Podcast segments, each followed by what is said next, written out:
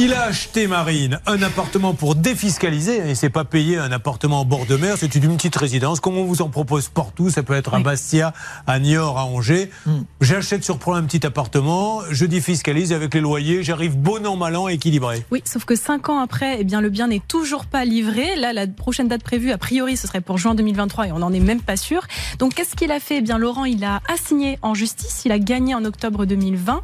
La société a été condamnée à lui rembourser 160 76 935 euros exactement, et elle ne fait absolument rien. Alors lui s'y trouve rien. Ceci étant dit, s'il avait vraiment envie d'aller jusqu'au bout, s'ils peuvent pas payer, il pourrait faire fermer la boîte. Hein. Ah bah oui, quand euh, vous n'arrivez pas effectivement à exécuter une décision, si vraiment la personne démontre qu'elle est en cessation des paiements, vous pouvez la signer en redressement ou liquidation judiciaire, et très vite, comme par hasard, ils se mettent à rembourser parce que ça voudrait bah dire que tout, tout ce qu'ils ont acquis rentre dans la liquidation.